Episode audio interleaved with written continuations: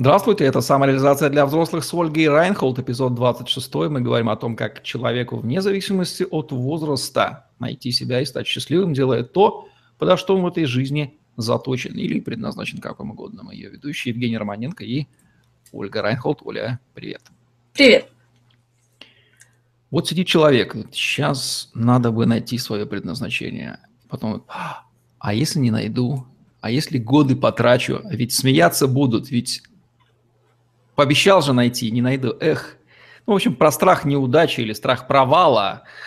Типичный, известный в любом деле страх, и в предназначении тоже не исключение.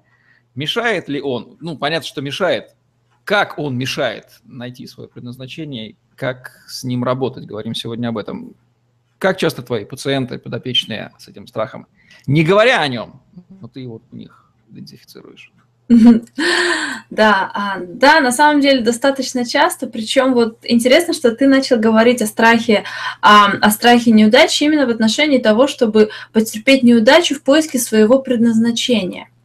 А, что само по себе интересно, когда мы говорим про неудачу в поиске себя, в поиске своего предназначения, там, я не знаю, в самореализации, в саморазвитии, а, здесь этот страх, он очень, он предельно иллюзорен, потому что а, ну, невозможно, невозможно а, потерпеть поражение в поиске себя, потому что просто своим фактом присутствия на Земле, своим фактом жизни, ты уже а, любые возможности поражения отсек. Ты уже есть, ты уже существуешь, ты уже, у тебя уже есть это предназначение, ты даже про него уже знаешь.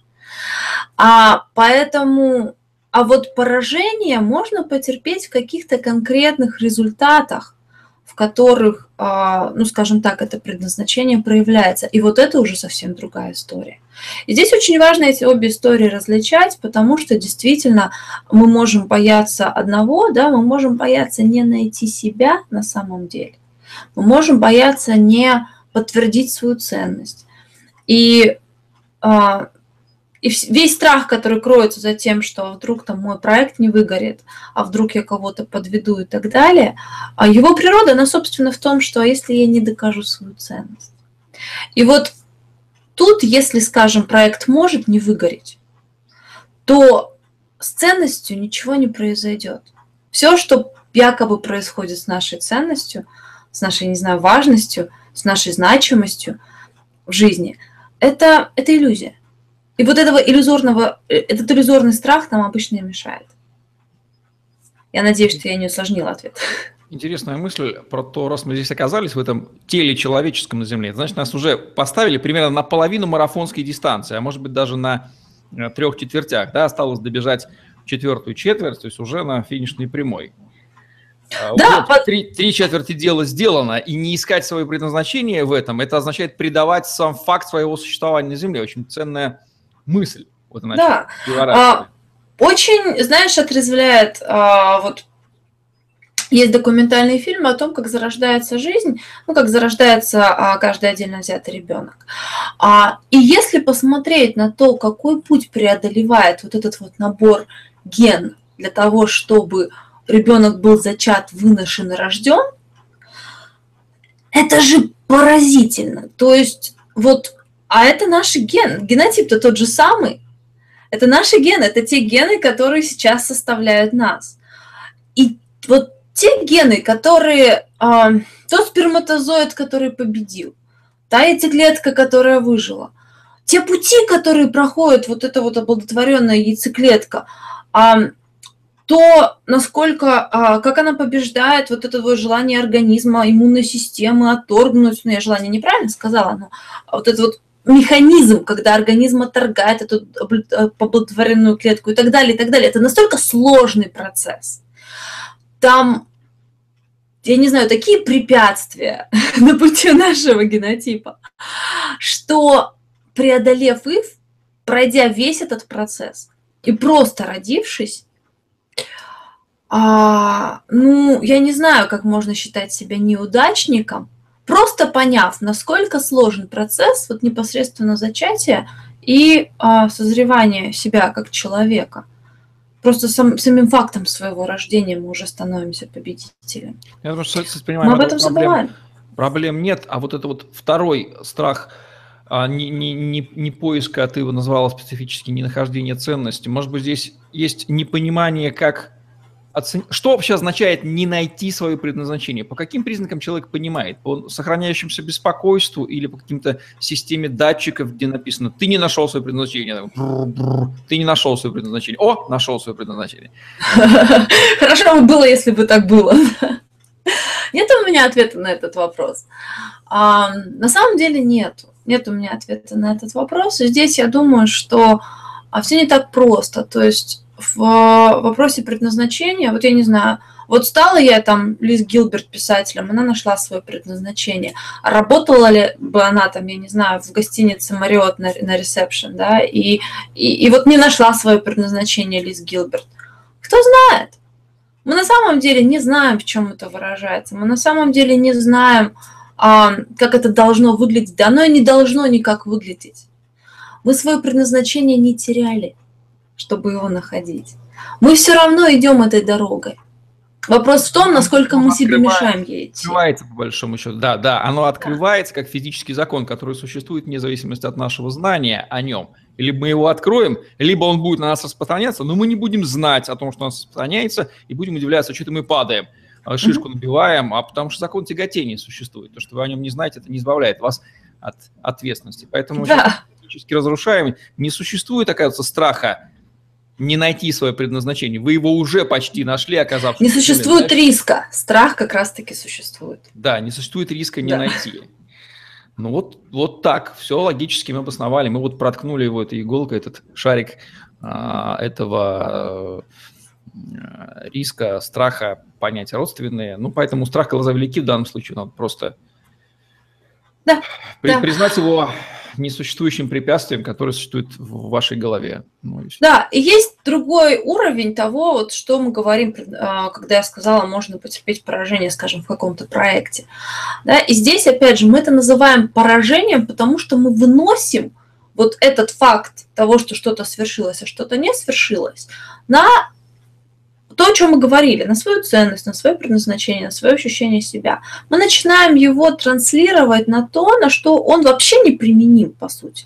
И это очень важно, эти обе вещи. И тогда мы начинаем ощущать болезненное поражение. Но очень важно эти вещи разделять, потому что вот есть какой-то критерий, которого я хочу достичь, и очень важно видеть, что это всего лишь вот этот вот критерий. Его можно достичь одним путем, вторым путем, третьим путем, а может его вообще не надо достигать. Ну и все.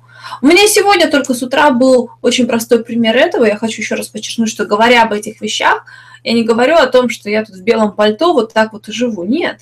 А я сегодня, например, проверяла свои там суточные результаты рекламы в Facebook. А, и результаты такие очень-очень низкие. Сразу ощущение поражения, сразу ощущение, там, я не знаю, я унылое говно, это ощущается каким-то таким, ты что-то неприятное промелькнуло. Поскольку все-таки я с этим работаю, я это неприятное уже вижу под микроскопом и начинаю понимать, что это все, что это за истории. Но они, тем не менее, возникают.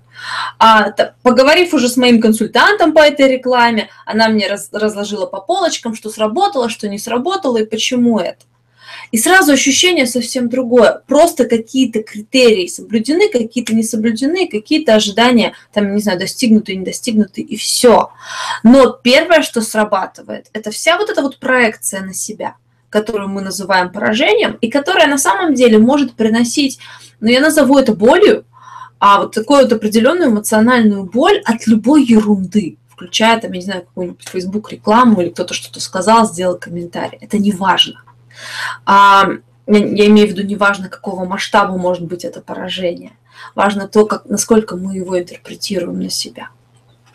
Ну, вот такое вот приближаем смотрение через эту ментальную лупу этого угу. страха выясняется, что состоит он, в общем-то, где-то из наглюченных, где-то из придуманных, а где-то из несуществующих вещей. Хотя он есть, аргумент в пользу того, чтобы искать своим фактом свое появление на Земле в этом теле. Ведь огромное количество жизни происходит не в человеческом теле, а для тех, кто знаком с э, ведическими знаниями, тот сразу сообразит, о чем я говорю. Да, если вы в теле появились, значит, что-то вы хорошее сделали на предыдущих этапах, раз вы не mm-hmm. дерево, камни или насекомого родились. Есть, кстати, вероятность туда-обратно попасть, если вы так свое предназначение не опознаете. Это вот страх вернуться в тело, которое вы не хотите. Хотя вы не будете знать, что это болезненно. Мы сейчас тоже в человеческом теле, хотя, может быть, были, могли бы быть в теле полубога, да, но мы не страдаем от того, что... Хотя как же не страдаем? Страдаем-то получается. Получается, что страдаем. Ты знаешь, я сейчас читаю книгу Нила Герберта Уэлша, и он такие интересные, он, кстати, вот эти вещи поднимает. И там а, вот про реинкарнацию, про эволюцию души и так далее. И здесь, опять же, невозможно говорить на уровне фактов. Здесь все предположение, мы этого ничего не знаем. А, но то предположение, о котором он говорит, оно заключается в том, что м, душа, развиваясь, из инкарнации в инкарнацию, она переходит все более и более осознанное, скажем так, тело. То есть душа может выбрать, в кого вселиться. То есть моя душа может выбрать вселиться в кошку. Другое дело, что вряд ли она это захочет, потому что нет наказания, нет какого-то вот мы сами, наша душа выбирает, что она дальше хочет. И, как правило, этот выбор в пользу того, чтобы расти дальше и дальше.